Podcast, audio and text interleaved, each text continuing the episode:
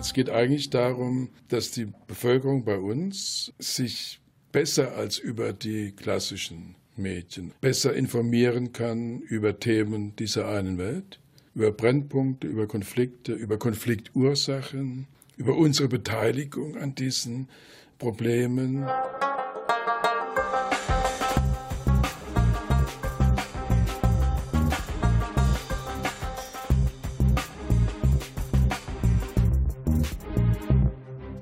Herzlich willkommen zu Focus Globus, dem Eine Welt Podcast. Mein Name ist Claudio Kniepek und in dieser Sendung spreche ich mit Chris Boppel. Hallo Chris. Hallo. In diesem Podcast geht es ja um Entwicklungspolitik äh, und da ist es naheliegend, mit einem Profi zu sprechen, der in Politik und Verwaltung äh, ganz viel gearbeitet hat. Bis vor kurzem, bis 2017. Jetzt bist du im Ruhestand. Aber du hast ja lange Zeit Entwicklungspolitik äh, mitgestaltet auf Landesebene, auf EU-Ebene in unterschiedlichen Funktionen. Und ähm, ich habe gelesen, dass du in einem evangelischen Pfarrhaus aufgewachsen bist und äh, selbst mal in den 70er Jahren äh, Jugendsekretär im CVM warst. Hat dich das irgendwie geprägt später für das politische, gesellschaftliche Engagement?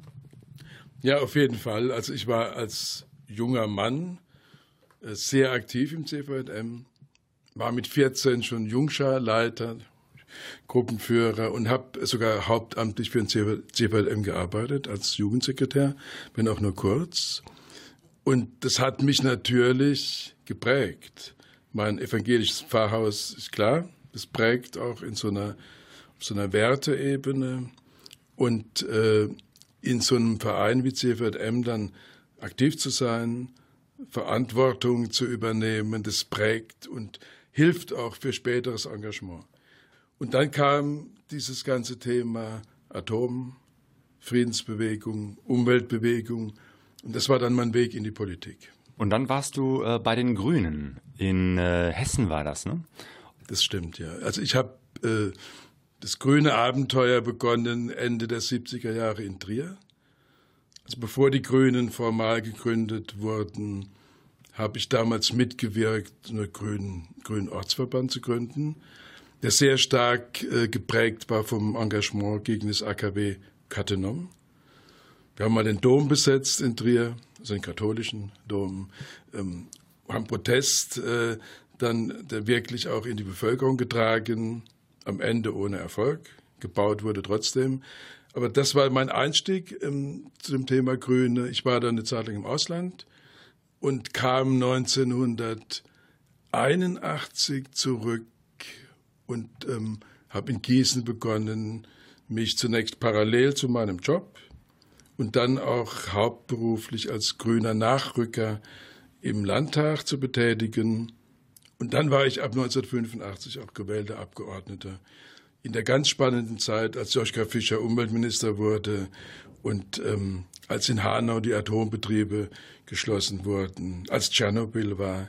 Also in der Zeit war ich im Landtag als Sprecher für Umwelt äh, der Grünen Fraktion tätig. Genau, das war das erste Mal, dass es überhaupt eine rot-grüne Landesregierung gab, ne? Also in einem Flächenland, ja. Ich glaube, es gab in Bremen, in irgendeinem Stadtstaat gab es auch schon mal so eine rot-grüne Liaison. Aber Hessen war das erste Flächenland in Deutschland, wo es eine rot-grüne Regierung gab. Das war ein langer Weg. Ähm, wir haben ein Jahr sozusagen ähm, geprägt von dem Fundi-Realo-Konflikt, haben wir gar nichts gemacht. Dann gab es Neuwahlen, dann gab es eine Tolerierung und dann schließlich 1985 die richtige Koalition mit Joschka, dem Turnschuhminister, ähm, als Grünem im Kabinett Börner. Und es war eine sehr, sehr spannende Zeit. Du hattest äh, vorher eigentlich Psychologie studiert ähm, und hast dann aber deinen Job an den Nagel gehängt, um dann tatsächlich äh, als Abgeordneter Vollzeit in die Politik einzusteigen. Ne? Also es war ein bisschen komplizierter. Es gab damals in Hessen noch dieses Rotationsprinzip bei den Grünen. Das heißt, ähm, nach zwei Jahren, nach Hälfte der Legislatur, musste getauscht werden. Und äh, ich war damals beschäftigt in der Klinik bei Horst Eberhard Richter, einem sehr bekannten äh, Psychoanalytiker. und äh, musste mich dann, nachdem ich als Nachrücker gewählt war, entscheiden, entweder du kommst nach Wiesbaden und arbeitest in der Fraktion mit oder dein Nachrückermandat verfällt. Und ähm, es war damals intuitiv ziemlich klar, äh, ich will Politik machen und habe dann diese Klinik verlassen bei Richter. Aber das war eine sehr, sehr interessante Zeit, äh, wo ich ganz viele gute Erfahrungen gemacht habe und wo ich auch Richter einfach als Person, als ähm, Analytiker, der mich geprägt hat ein Stück weit, kennengelernt und schätzen gelernt habe. War das etwas, was du eigentlich später in der Politik irgendwie nutzen konntest? Das äh, psychologische Wissen? Ja, Politik ist zur Hälfte Psychologie. Aha. Und ähm, natürlich ist es hilfreich ähm, für Gruppenprozesse, ähm, für das Durchschauen von Botschaften. Auf, jeden Fall. Man, damals gab es ja in, in dieser Zeit, ähm, als ich da aktiv war, ähm, Grabenkämpfe zwischen Fundis und Realos, die man sich heute gar nicht mehr vorstellen kann. Und ich habe damals die Fraktion dazu bewegt, ähm, so eine Art Gruppentherapie mit einem Kollegen von Richter ähm, zu machen, ähm, um diese, diese Kommunikationssperre zu überwinden. Wir haben da drei, vier Sitzungen gemacht und dann war das zu viel. Das hat die Gruppe nicht ausgehalten. Aber ich habe damals auch versucht, äh, Psychologie direkt auch in die, in die politische Praxis da hineinzubringen. Auch das war ein interessantes Experiment. Und äh, die Themen damals erstmal für die Grünen waren ja so klassische Umweltthemen. Ähm, waren das sozusagen auch, auch die Themen, mit denen du dich äh, beschäftigt hast? Oder wann kam so die Entwicklungspolitik dazu? Oh, die kam viel später. Also mhm. äh, die Zeit in Hessen äh, war geprägt von diesem, also die Zeit im Landtag, muss ich mhm. sagen, war geprägt von diesen klassischen grünen Anfangsthemen. Es war in Hessen die Startbahn West. Es war das Thema Atom, Biblis, das die AKW Biblis, die Hanauer Nuklearbetriebe, wo Plutonium und Uran verarbeitet wurden, der Machtkampf mit der SPD, was kann man durchsetzen, was nicht. Das Thema Müll war ein ganz großes Thema. Das Thema Sondermüll damals in Mainhausen. Also es war ein ständiger Machtkampf um die Frage, kriege ich eine ökologische Umorientierung? Und damals hatte ich diese entwicklungspolitische Dimension noch gar nicht im Blick. Das kam eigentlich über die Agenda 21 und über den Rio-Prozess. Mhm. Rio-Prozess, was ist das? Also 1992 war ja in Rio diese große Konferenz, ähm, aus der die Agenda 21 hervorging. Die erste, also es gab Vorstufen, es gab den Brundtland-Bericht, es gab die Nord-Süd-Kommission von Willy Brandt, aber dieses Zusammenführen der ökologischen Themen und der Entwicklungsthemen, das ist genau in Rio passiert. Und damals fing ich dann an, damals fing ich dann an, praktisch das zusammenzudenken. Hatte dann eine Zeit lang keine Chance, das auch beruflich so einzubringen, bis dann, als ich später in NRW war, das gelungen ist, sozusagen aus dem Agenda-Bereich auch in die klassische Entwicklungspolitik überzuwechseln.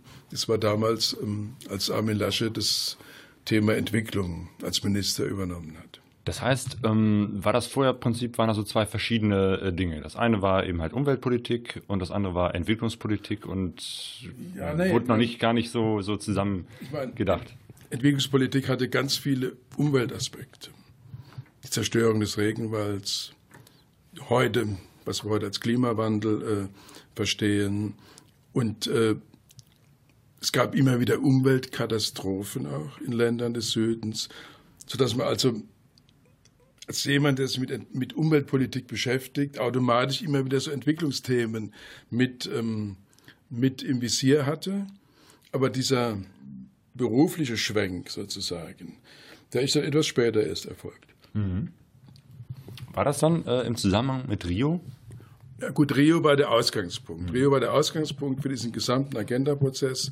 Und ähm, ich wurde ja 2000, im Jahr 2000 ähm, zuständig, den Agenda-Prozess in NRW zu organisieren. Hatte dann auch eine eigene Geschäftsstelle im Ministerium für Umwelt von Bärbel Höhen. Und von dem Moment an sind ständig um Umweltentwicklungsthemen sozusagen ins Visier geraten. Und ich hatte eigentlich keinen größeren Wunsch, äh, als das Thema Entwicklung richtig zu machen. Und hatte einfach, das war, manchmal gibt es auch, ähm, äh, was man Kairos nennt, den richtigen Moment, wo Dinge sich fügen, den Moment, den man nutzen muss. Und ich hatte damals Gelegenheit, also beim Regierungswechsel von Regierung Steinbrück zur Regierung Rüttgers, äh, die Chance sozusagen aus dem Agenda-Bereich und Umweltbereich heraus in das Referat als Referatsleiter das Referat Entwicklungspolitik zu wechseln. Mhm. Genau. Und dann, war ich, dann war ich aber schon vorinfiziert. Ich habe mich ja. mit dem fairen Handel lange beschäftigt, schon in der Agenda-Phase mit anderen Umweltthemen, äh, mit anderen Entwicklungsthemen, hatte viel Kontakt auch zu den heutigen Akteuren. Also eine Weltnetz, was damals noch LAG 3W hieß, glaube ich, am Anfang. Mit den Akteuren hatte ich zu tun, äh, mit Verhandelsthemen. Und ähm, das war dann eigentlich ein gleitender Übergang. Das heißt, als ich anfing, dann Entwicklungspolitik als Schwerpunkt zu machen, hatte ich viel, viel Kenntnis schon ähm, aus den Prozessen vorher. Also immer kann heute, ja. finde ich, Umwelt ohne den globalen Zusammenhang ist, ist, ist, sinnlos sozusagen ein Thema anzugehen. Das gehört zusammen. Mhm. Genau, gilt heute eher so als Selbstverständlichkeit, aber hat sich, glaube ich, erstmal so entwickelt, dass das mehr und mehr äh, zusammengewachsen ist. Ähm, Du warst äh, ursprünglich in Hessen, bist dann über Umwege irgendwie nach Nordrhein-Westfalen gekommen. Äh, und du hattest gerade schon gesagt, ähm, damals bei dem äh, Wechsel von Steinbrück zu Rückgers, also wo die äh, rot-grüne Landesregierung oder war das Rot-Gelb? Genau, nee, Rot-Grün, Rot, Rot, Rot genau. Äh, wurde abgewählt. Äh, mit Rüttgers kam äh, erstmals seit langer Zeit eben halt eine CDU-Regierung ins Land Nordrhein-Westfalen. Und was war da deine Rolle? Also als dieser Regierungswechsel war, gab es große Befürchtungen, ähm, die, die von Rau begründete entwicklungspolitische Landschaft in NRW, dass die äh, vielleicht ähm, zerfällt, weil der Staat, das Land in dem Fall, ähm, auch nicht mehr die nötige Unterstützung gewährt. Also Rau, schon vor im Kühn, die hatten eine sehr klare entwicklungspolitische Agenda. Und ähm, Rau hat die, die Entwicklung der Zivilgesellschaft, diese ganzen Dienste konkreter Friedensdienst zum Beispiel, aktiv unterstützt. Und man wusste nicht, ähm, nach diesem Wechsel bleibt das so. Und äh, meine Aufgabe war als Referatsleiter, das ähm, zu, zu, organisieren und ähm, ich habe mich vom ersten Moment an verstanden als jemand, der dafür sorgen will, dass da möglichst wenig abgebaut wird an dem, was ist, und dass wir sogar noch vielleicht neue Dinge entwickeln. Und Armin Laschet ähm, war dem Thema sehr zugetan. Der hat es nicht als Gedöns, nicht als kleinen Kram irgendwie abgetan. Der hatte ähm, ein, ein offenes Ohr der hatte eine Kenntnis auch von vielen Dingen. Und äh, in diesen fünf Jahren mit Laschet ist er gelungen, auch viele neue Dinge zu machen. Die Bonner Konferenz für Entwicklungspolitik ist in der Zeit begründet worden. Die Partnerschaft mit Ghana gab es ja vorher nicht. Die ist in der Zeit entstanden und ähm, von Laschet auch gepflegt worden. Und eine der, der interessantesten Erfahrungen war es, ähm, für, für den Minister Laschet dann eine Reise nach auch vorzubereiten und mit ihm dann auch da unterwegs zu sein. Ähm, also das war eine Zeit sozusagen, wo ich denke, es ist gelungen, unabhängig von diesen parteipolitischen Umständen das Thema Entwicklungspolitik in der Landesregierung hochzuhalten und neue Akzente zu setzen. Und ähm, das ist das, was äh, glaube ich, in NRW auch typisch ist, auch bis heute, dass das Thema Entwicklungspolitik eigentlich nicht im Parteienstreit steht. Dass also sozusagen von allen Parteien äh, akzeptiert wird, dass wir auch entwicklungspolitische Bildungsarbeit brauchen und die von, vom Staat, vom Land her unterstützen, damit im Bewusstsein der Bevölkerung das Thema ankommt, vorhanden ist, weitergetragen wird. Ähm, und diese, äh, dieser Versuch, das aus dem Parteipolitischen rauszuhalten, ich glaube, das war für mich ein ganz, ganz großes Anliegen. Genau, Entwicklungspolitik auf Landesebene. Ich meine, äh, in erster Linie, glaube ich, nimmt man äh, Entwicklungspolitik so auf Bundesebene, wo es eben halt die GEZ und diese großen Institutionen gibt, wahr. Ähm, was findet denn eigentlich äh, so auf der Ebene der Bundesländer statt? Es gibt einen, einen langen Streit, fast schon Verfassungsstreit. Was dürfen die Länder?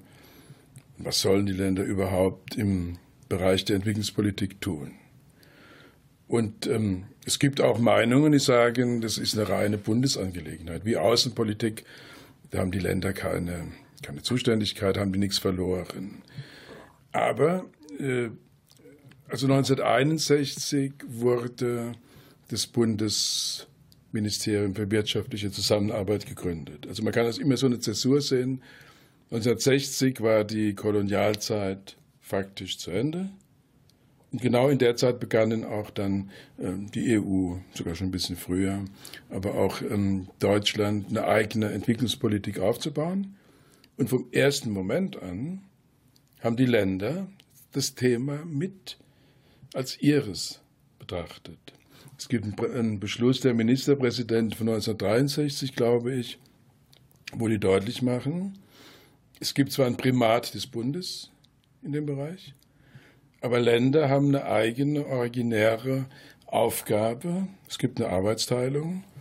Und ähm, ich glaube, das Schwergewicht für die Länder liegt in der Bildungsarbeit, also in der Inlandsarbeit, aber auch in, dem, in der Partnerschaftsarbeit. Also ich habe selber als Vorsitzender von so einer Kommission einen äh, Ministerpräsidentenbeschluss vorbereitet, der 2008 ähm, dann getroffen wurde, wo die Rolle der Länder in der Entwicklungszusammenarbeit beschrieben wird und definiert wird. Und ähm, das Prinzip war immer Komplementarität. Also Länder arbeiten komplementär zum Bund. Länder machen nichts, was der Bund auch macht. Und die machen nichts, was der Bund besser kann. Aber Partnerschaft, das war immer mein Credo. Partnerschaft können Länder und Kommunen und Zivilgesellschaft besser als der Bund. Das heißt, im Inneren ist die Bildungsarbeit, nach außen ist es die Partnerschaftsarbeit, die die Länder machen, wo sie auch einen echten Mehrwert äh, erzeugen im Vergleich zu dem, was der Bund tun kann und wo sie durchaus ähm, mit von diesem Pariser Abkommen von, von 2005, äh, wo geregelt wurde sozusagen, wie staatliche Einheiten zusammenwirken und sich nicht überlagern, überschneiden sollen. Äh, also durchaus ähm, im Geiste von diesem Pariser Abkommen 2005. Das hat nichts mit dem Klimaabkommen äh, von vor zwei Jahren zu tun. Also im Geist des Paris Agreement von 2005 bringen die Länder diese beiden großen Themen, Kooperation und Bildungsarbeit im Inneren. Und Kooperation heißt vieles. Kooperation, und das habe ich auch sehr aktiv betrieben dann. Kooperation heißt ähm, zum einen, was wir so eine Landespartnerschaft. Jedes Bundesland hat in irgendeiner Form Partner im, in Ländern des Südens. Rheinland-Pfalz ist sehr bekannt für diese Ruanda-Partnerschaft. Ähm, ist sehr markant. Wir als ähm, Land NRW hatten lange mit Pumalanga eine Partnerschaft, die in der Form jetzt nicht mehr existiert. Mhm. Pumalanga ist äh, Südafrika, ne? Ist eine Provinz Südafrikas. Mhm. Ähm, und dann hatten wir, haben wir seit 2007 diese Ghana-Partnerschaft. Da gibt es Kooperation mit Universitäten und auch zwischen Universitäten. Und es gibt vor allem auch zivilgesellschaftliche Kooperationen. Und ähm, das wiederum kann ein Land ja auch nicht selber machen. Also es gibt viele Kirchengemeinden zum Beispiel, allein im Raum Münster, ich glaube 100 oder mehr, die auf einer sehr zum Teil kleinen persönlichen Ebene Kontakte pflegen mit ihren Partnern in Ghana. Das ist unglaublich wertvoll. Das kann keine Landesregierung machen, aber sie kann es unterstützen. Sie kann ein Dach dafür anbieten. Sie kann helfen, Strukturen zu entwickeln, zu festigen. Und ähm, genau das tut NRW. Und äh, das gilt für Kooperation auch mit Universitäten. Also es gibt in Kumasi, der alten Königsstadt ähm, Ghanas, eine hochentwickelte technische Universität, Kwame Nkrumah University, wo es auch mit NRW inzwischen viele Partnerschaftsbeziehungen gibt. Ähm, es gab Kulturaustausch mit der Uni Legong in, in Accra. Also äh, es gibt dann die Städtepartnerschaften, Bonn mit Cape Coast, ähm, mit Mönchengladbach. Kannst du äh, noch beschreiben, wie äh, diese Partnerschaft überhaupt zustande gekommen ist zwischen Nordrhein-Westfalen und Ghana? Also eigentlich zwischen einem Bundesland und einem ganzen Land? Ja. ist ja. eigentlich ungewöhnlich, ne? weil es ist ja sozusagen äh, nur, nur ein Bundesland und eine ganze Nation. Und es ist nicht ganz ungewöhnlich, weil ähm, es diese Ruanda-Partnerschaft schon gab. Rheinland-Pfalz ist viel kleiner als NRW und, und man hat gesehen, es geht, es funktioniert. Ähm, es kam eigentlich so zustande, also wenn ich mal aus dem Nähkästchen plaudere, dass nach dem Regierungswechsel die neue Regierung auch einen Akzent setzen wollte. Das heißt, die wollte zu der bestehenden Partnerschaft mit Pumalanga, die sie erstmal gar nicht in Frage gestellt hat, die lief ja weiter zunächst, ähm, wollte auch ein, was Eigenes, Neues schaffen. Das war Und, 92? Nee, das war 2005. Äh, 2005. 2005, ja. ne? nachdem Rüttgers, mhm. die Regierung Rüttgers ins Amt kam. Und äh, Jürgen Rüttgers äh, ist ja einerseits der katholischen Kirche sehr verbunden. Es hieß dann, Jürgen Rüttgers war mal in Ghana, es hat ihm gut gefallen.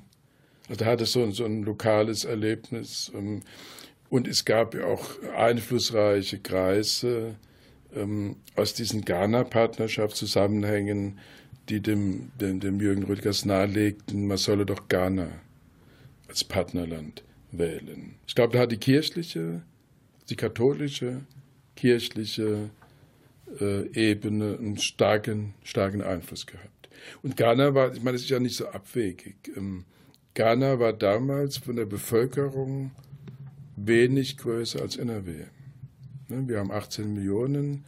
Ghana hatte damals knapp 20 Millionen, heute 29. Also da wird der Unterschied immer größer. Aber es war sozusagen von der Größenordnung bevölkerungsmäßig ähm, doch etwa in der gleichen Liga. Es gab diese gewachsenen Beziehungen über diese vielen Einzelpartnerschaften. Es gab auch schon mal eine Kooperation der Fachhochschule Düsseldorf mit der Hochschule in Tamale im Norden Ghanas. Also es gab eine Reihe von Anknüpfungspunkten, die man auch braucht für eine Partnerschaft. Also von 0 auf 100 eine Partnerschaft zu entwickeln, ist schwer und auch unsinnig irgendwo. Ähm, also es gab genug Basis an verschiedenen Ecken und Enden, um Partnerschaft zu machen. Es gab den politischen Willen, es gab auch ein Interesse der anderen Seite. Das gehörte mit dazu. Also man kann ja nicht Partnerschaft oktroyieren, sondern äh, man braucht ja auch einen, einen Partner, der Partner sein will. Und deswegen war das, glaube ich, eine kluge Entscheidung. Und man sieht ja daran, dass es bis heute besteht und funktioniert und eher ausgebaut wird, dass es eine richtige Entscheidung war. Mhm. Und wie sieht diese Partnerschaftsarbeit so aus? Du hast gerade schon beschrieben, es gibt äh, konkrete Partnerschaften zwischen Universitäten, zwischen einzelnen äh, Kirchen und. Also, es gibt Kooperationen ja. zwischen Kooperationen. Äh, Unis, keine mhm. echt, keine Partnerschaften. Es gibt ein gemeinsamen Studiengang Dortmund, Kumasi und noch andere weltweite Universitäten schon, schon länger. Ähm, man praktisch ist so, dass einerseits Ghana Projekte gefördert werden über unser Auslandsprogramm des Landes. Es gibt. Ähm, Was sind das für Projekte? Ja, das ist ganz unterschiedlich. Also es gibt ähm, vom, vom klassischen Brunnenbauen bis hin zu Energie und anderen Themen. Oder ähm, Ofinzo hatte, Ofinzo Mönchengladbach mal ein Palmölprojekt gefördert. Also nicht böses Palmöl Öl in riesigen Plantagen, sondern wirklich lokal vor Ort ähm, mit einer sinnvollen lokalen Produktion. Ähm, also das sind eigentlich Projekte, die in den Alltag der Menschen da helfend eingreifen. Wir haben äh, so eine Art Vorzeigemodell für ländlichen für ländliche Energieversorgung im Norden Ghanas in einem kleinen Dorf Busunu. Da war die Fachhochschule Gelsenkirchen sehr aktiv, waren äh, katholische Verbände aus dem Münsterland aktiv und dort wurde mit Unterstützung des Landes so eine eigene Stromversorgung auf Basis von Solarenergie und Biomasse aufgebaut, also richtig sukzessiv, nicht alles auf einmal, ein eigenes ähm, Stromnetz, ein erdgebundenes Stromnetz ähm, errichtet. Und ähm, das ist ein Beispiel, wie Energie, wie man ein Energieprojekt sinnvoll machen kann. In einem Dorf, wo ähm, niemand mitrechnete, dass die innerhalb der nächsten zehn Jahre oder 20 Jahre Strom kriegen. Dann gab es einen Regierungswechsel vor acht Jahren, glaube ich. Der Präsident hatte Verwandtschaft in dem Dorf und plötzlich wurde die Stromleitung dann doch gebaut, mit der niemand gerechnet hatte. Ähm, gleichwohl ist es ein, ein gutes Beispiel, wie man also mit Unterstützung des Landes eine dezentrale Energieversorgung auf Basis erneuerbarer Energien aufbauen kann. Was lernen denn die äh, Politiker auf beiden Seiten voneinander? Weil das ist ja erstmal, glaube ich, so eine, so eine Geschichte zwischen zwei Regierungen, also der von Ghana und der von Nordrhein-Westfalen. Du hast äh, erzählt, dass du auch äh, eben halt eine äh, Reise ähm, von äh, Politikern aus Deutschland dorthin äh, begleitet hast. Wie, wie sah das praktisch aus? Es fing eigentlich damit an, ähm, dass ich ghanaische Politiker und Experten bei uns empfangen habe. Also ähm, ich hatte ein Jahr bevor die Partnerschaft äh, dann formell wurde in Berlin bei einer G, damals GTZ-Konferenz äh, einen Wissenschaftler aus Ghana kennengelernt von der Hochschule, ein Experte für Energie, der an erneuerbaren Energien sehr interessiert war und habe dann praktisch, also als die Partnerschaft begann, das war November, glaube ich, 2007, ähm, schon ein fertiges Programm in der Tasche für ghanaische Wissenschaftler und Politiker, dass sie bei uns eine Woche bleiben oder zehn Tage bleiben und an verschiedenen Orten bei uns erneuerbare Energien in der Praxis sehen. Also von der Windkraft ähm, über verschiedene Solaranlagen, Biomasse. Also sie haben praktisch ähm, bei uns so ein ganzes Spektrum ähm, zum Thema erneuerbare Energien kennengelernt, auch die Arbeit, wie wir mit Energieagentur und so weiter arbeiten. Das habe ich mehrfach gemacht, also für die Landesregierung mehrfach organisiert, mit Hilfe damals auch ähm, der GTZ. Ähm, das ist eine Form der, der ähm, politischen Erfahrung. Ähm, wenn Deutsche also mit so einer Reise nach Ghana ähm, gehen. Das ist ja dann damals mit Laschet passiert. Es ist wieder jetzt mit dem äh, damaligen Staatskanzleiminister ähm, Lersch Menzer äh, geschehen. Dann gucken die sich halt vor Ort die interessanten Sachen an.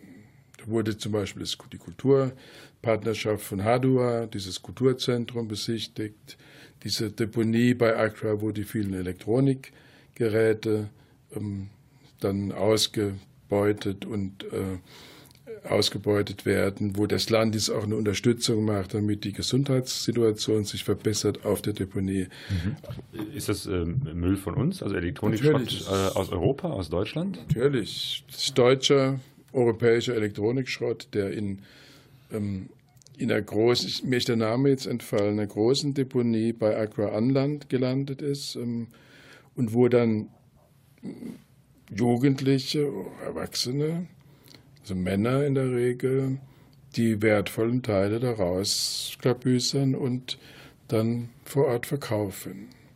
Was, was auch funktioniert.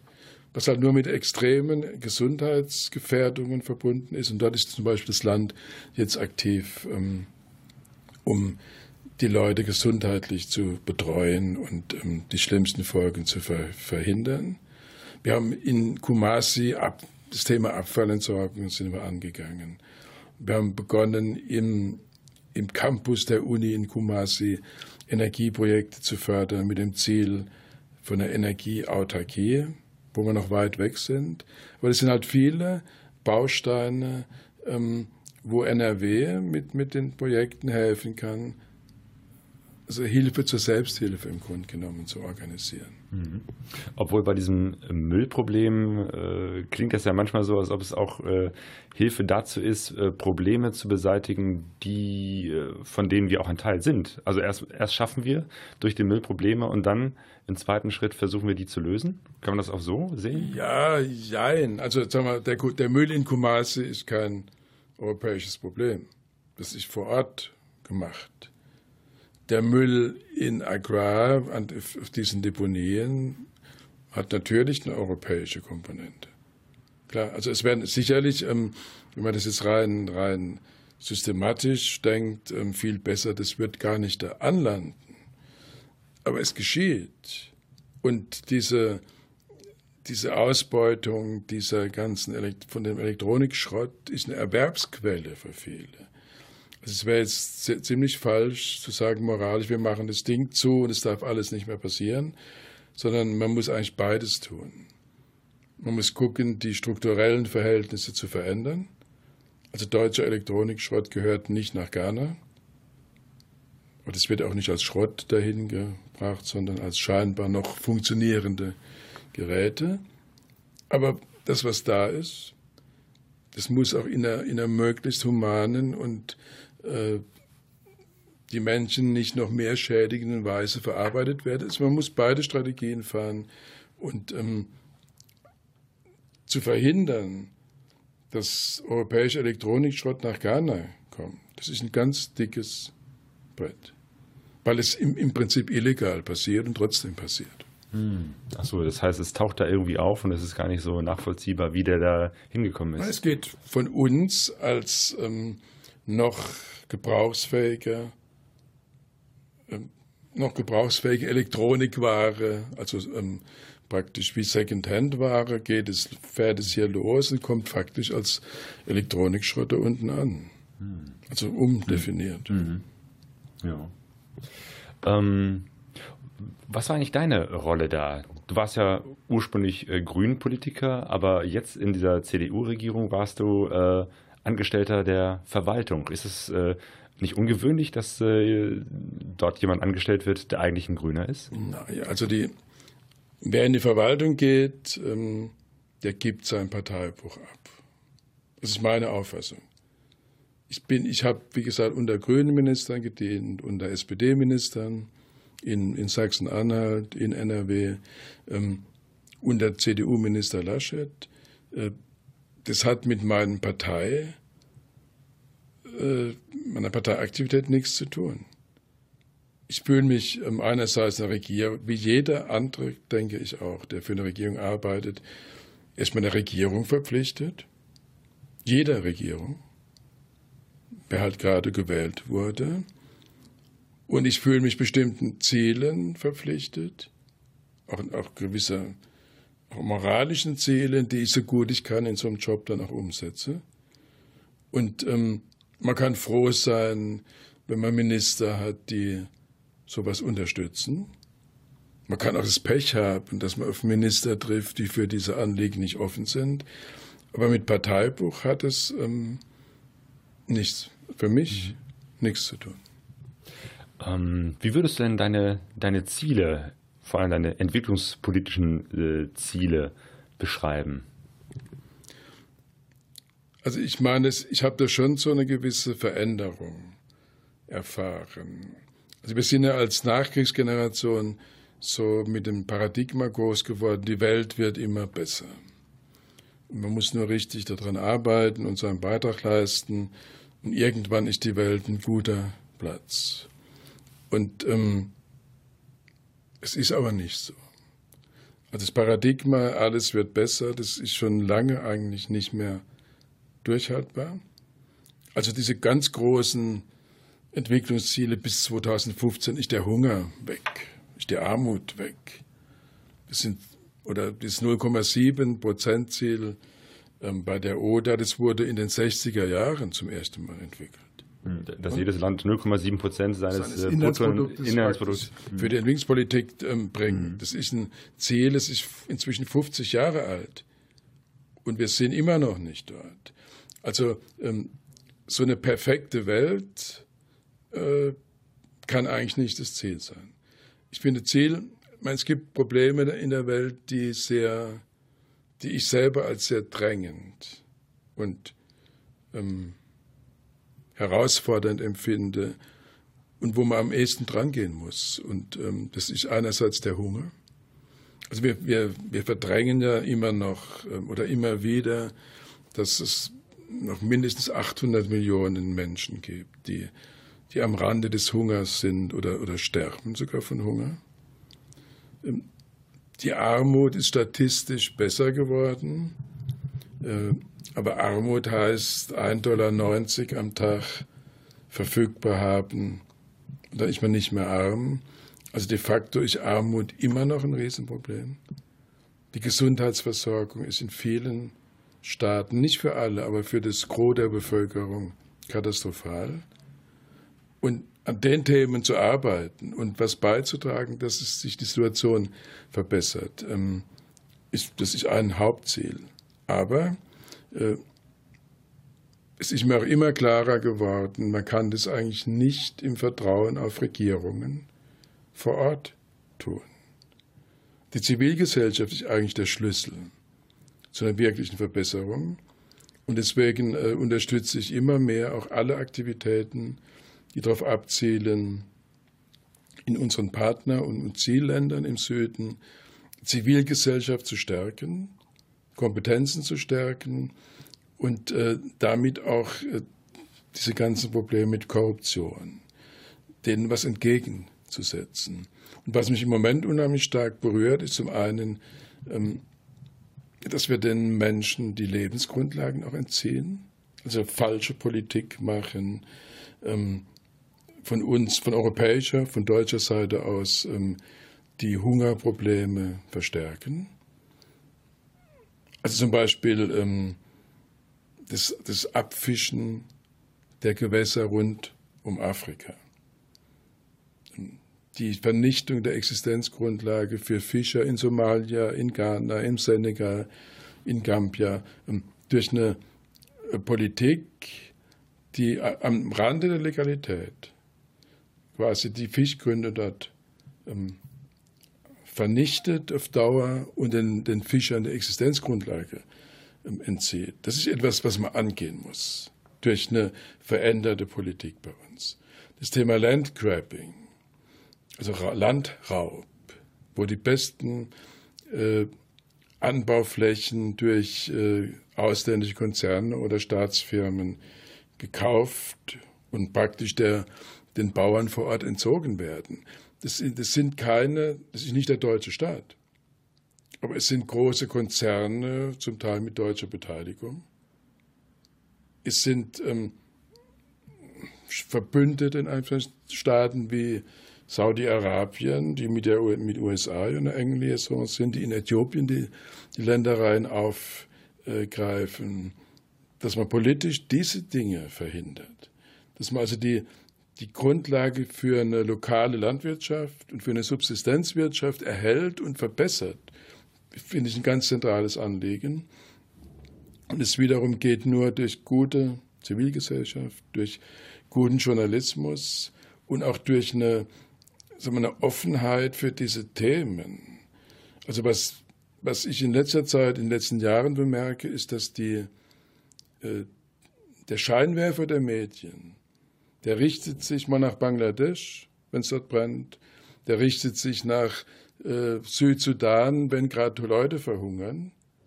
Der richtet sich auch vielleicht mal nach Gambia, wenn dort die Fischer keine Existenz haben. Aber nach drei Tagen geht es woanders hin. Also diese Kontinuität als auch ein Thema im Bewusstsein zu halten und einzufordern, dass es politisch auch bearbeitet wird. Und nicht durch Sonntagsreden, sondern durch richtige politische Aktionen bis hin zu Gesetzgebung, bis hin zur Einstellung von Subventionen, die Afrika schaden, bis hin zu fairen Handelsverträgen mit afrikanischen Staaten, damit die nicht überschwemmt werden durch europäische Billigware. Das sind Dinge, finde ich, die man im Blick haben muss. Mir ist völlig klar, ich meine, in Afrika spielen viele Akteure. Da ist China ein, ein, wichtiger Akteur, da sind die Amerikaner unterwegs, auch sogar die Japaner sind in Ghana ähm, unterwegs. Ähm, Europa und Deutschland kann ja nicht alles richten, aber es kann ein Vorbild sein für eine richtige Politik. Und es kann versuchen, auch äh, die falsche Politik anderer zu kritisieren und einzudämmen.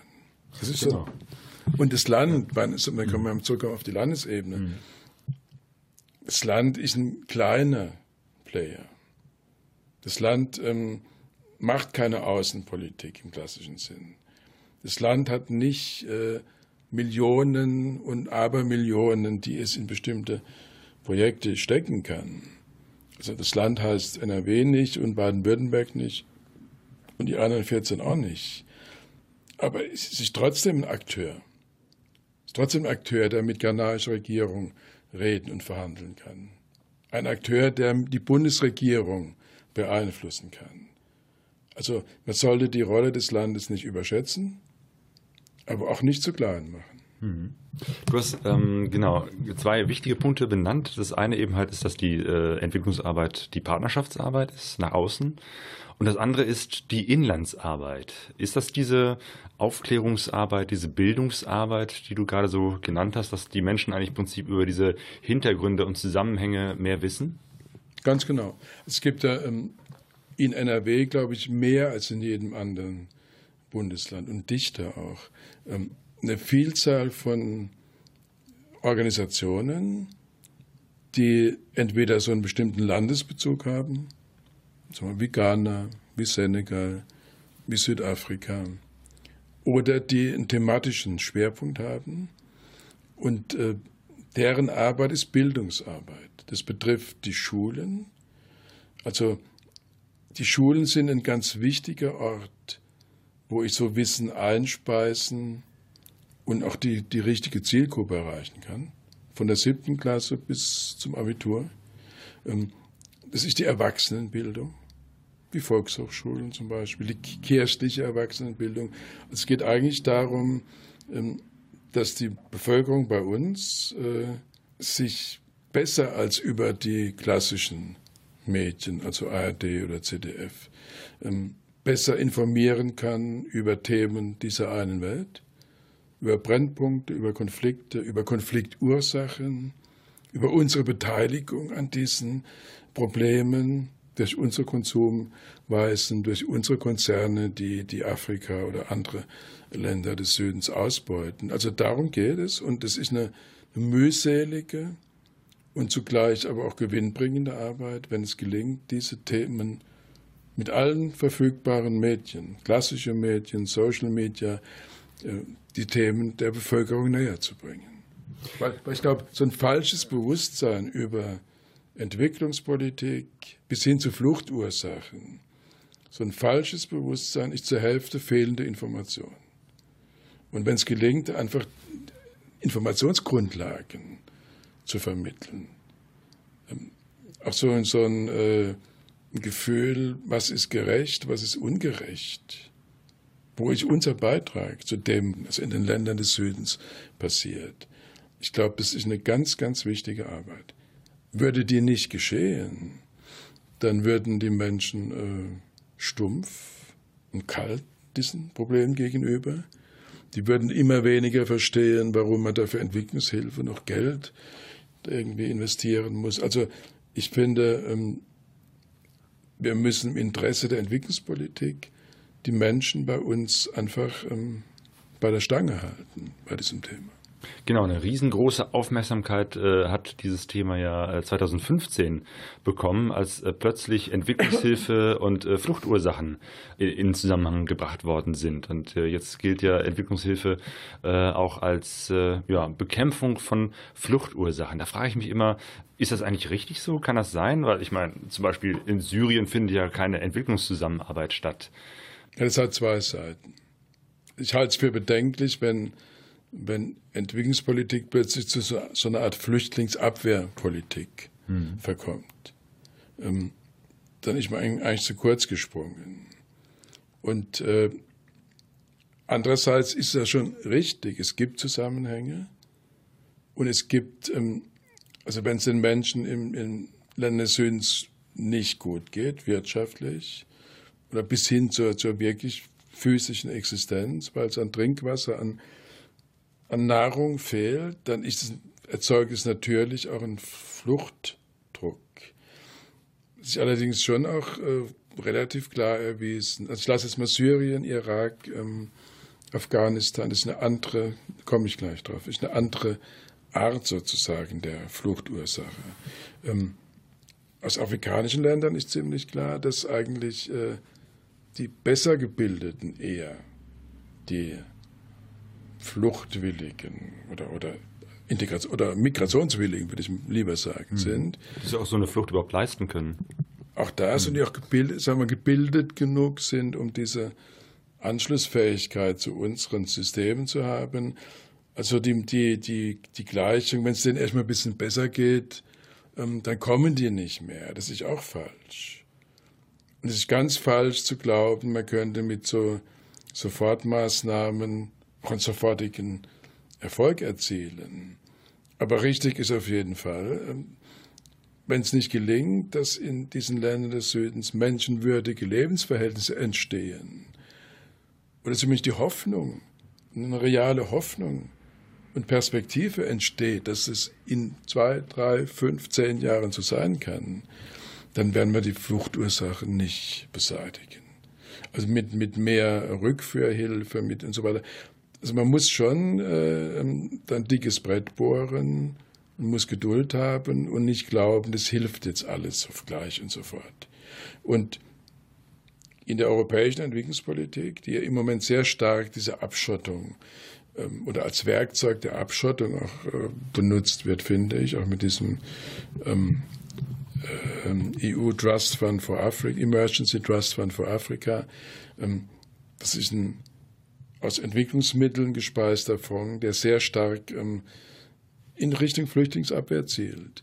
Ähm, das ist keine Perspektive ausgerichtete Flüchtlingspolitik. Die EU hat immer noch das Primat, also im Zentrum der Entwicklungspolitik steht die Armutsbekämpfung und damit verbunden Hunger, Nahrung, Wasser, also elementare Grundbedürfnisse.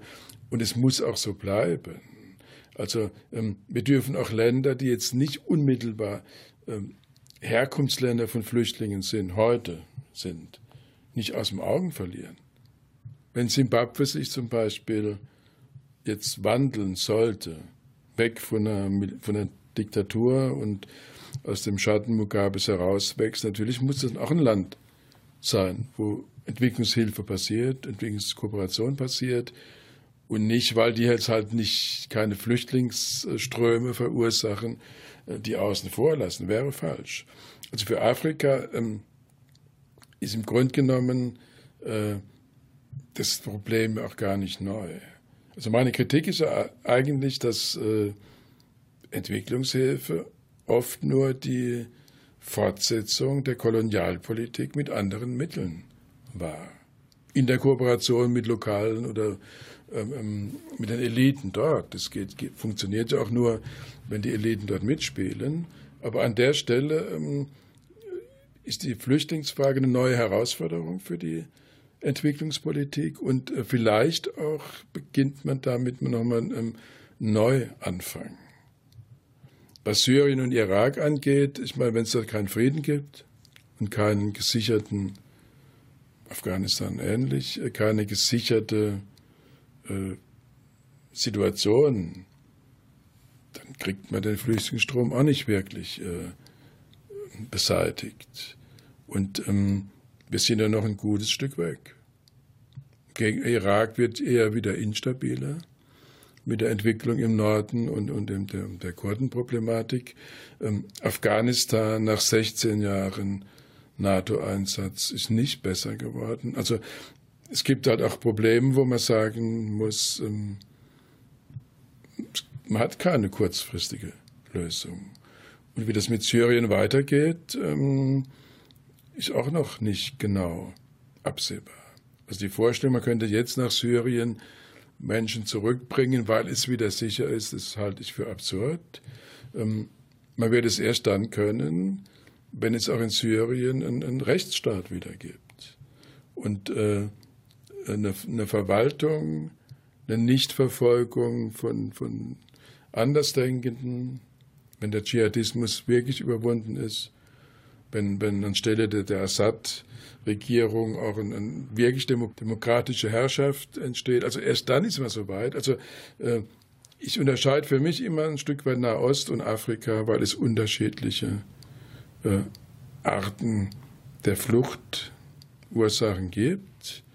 Und was mich halt auch sehr, sehr ähm, berührt, ist die Thematik mit Jemen, wo halt äh, Menschen, also hat auch 40 Millionen Einwohner, wenn ich das recht erinnere, ähm, wo ein neuer Konfliktherd entsteht, mit schlimmen Situation, also mit einer schlimmen Situation für Millionen von Menschen bis hin zu Cholera und, und Hungerproblematik und wir im Westen das sehr ähm, kühl reagieren. Und ähm, glaube ich, die, die Tiefe des Problems noch gar nicht erfasst haben. Also Jemen kann ein Flüchtlingsherkunftsland von morgen werden, wenn es so mhm. weitergeht. Mhm. Ja, es sind äh, so viele und auch so, so, so unterschiedliche Ursachen äh, für äh, Leid und Ungerechtigkeit in dieser Welt. Ähm, wenn du jetzt so zurückblickst mhm. auf äh, 30 Jahren, äh, nee, über 30 Jahren, in denen du äh, in der Politik in irgendeiner Form auf unterschiedlichen Ebenen, zum Schluss warst du ja sogar auf EU-Ebene ähm, aktiv äh, zurückblickst, ähm, würdest du sagen, da hat sich was äh, getan in der äh, entwicklungspolitischen Arbeit? Sind wir da irgendwie weitergekommen oder ist das nach wie vor so eine kleine Nische im politischen Betrieb?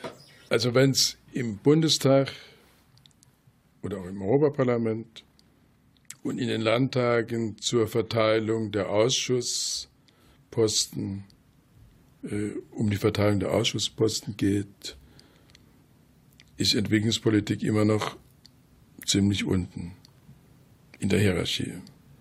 Auch Ministerien, wenn man die, die Rolle der Ministerien sieht, ähm, ist klar, Entwicklungspolitik ist ähm, eigentlich immer so nice to have, mhm. Nebensache, Spielwiese, also mit einem relativ geringen Renommee. Und äh, ich glaube, es kann sich äh, ändern. Es ändert sich, glaube ich, jetzt gerade, weil immer mehr Menschen begreifen, also in der Politik, aber auch in der Bevölkerung, ähm, dass globale Probleme immer Entwicklungsprobleme sind und ähm, dass wir auch lokale und, und, nationale Probleme nicht lösen ohne die globale Dimension. Und deswegen wird es wieder interessanter. Also man merkt es ähm, bei der EU, dass das Thema an Relevanz gewinnt, auch wenn es mit, dem, mit dieser Flüchtlingsabwehr vermischt wird. Aber man merkt einfach, ähm, es sind jetzt mehr Akteure dabei, es wird mit der Außenpolitik mit der Flüchtlingskoordination besser vernetzt. Also ich habe das Gefühl, es könnte sowas wie eine Renaissance der Entwicklungspolitik geben. Und ähm, gleichzeitig muss man halt die Grenzen sehen. Also aus meiner Sicht ist ein fairer Handel, also nicht fair Handel ist im Sinne von Nischenprodukten, sondern faire Handelsbeziehungen ein Schlüssel. Ein Schlüssel ist, äh, dass Arbeiter, vor Arbeiterinnen vor Ort ähm, zu menschenwürdigen äh, Konditionen auch bezahlt werden. dass wir damit dafür in Kauf nehmen, dass unsere Produkte halt ein paar Euro teurer werden.